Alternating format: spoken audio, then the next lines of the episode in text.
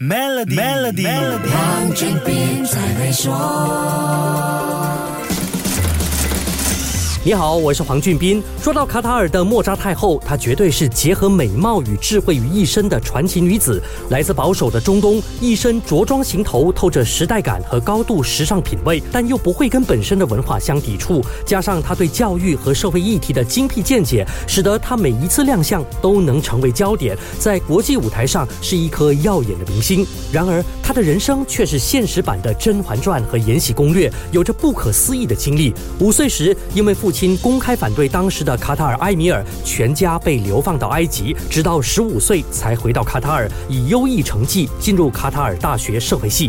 青春美丽又聪慧的莫扎，在十八岁那年邂逅了王储哈马德，但恋情遭到哈马德的父亲，也就是流放莫扎一家的埃米尔大力反对。最终，在哈马德的坚持下，她嫁入皇室，只不过背着罪臣之女的污名，受尽屈辱，只能成为哈马德的第二任妻子。嫁入皇家，又有有一个疼惜自己的丈夫，莫扎不止拯救了父亲，也洗雪了家族耻辱。四十年时间，她从最初被耻笑的罪臣之女妾室。走到今天的皇太后位置，靠的是她的聪明才智。在后宫，她做到八面玲珑；在国际，她展现长袖善舞，有漂亮的皮囊，还有一个精明的商业头脑。她在二零零九年成立了卡塔尔奢侈品集团，并在二零一二年以八点五亿美元全面收购意大利奢侈品牌 Valentino。短短三年，就让这个濒临破产的品牌摇身成为估值二十亿欧元的时尚品牌。之后，全球多个奢侈品牌也逐步被收入门下。除了奢侈品行业，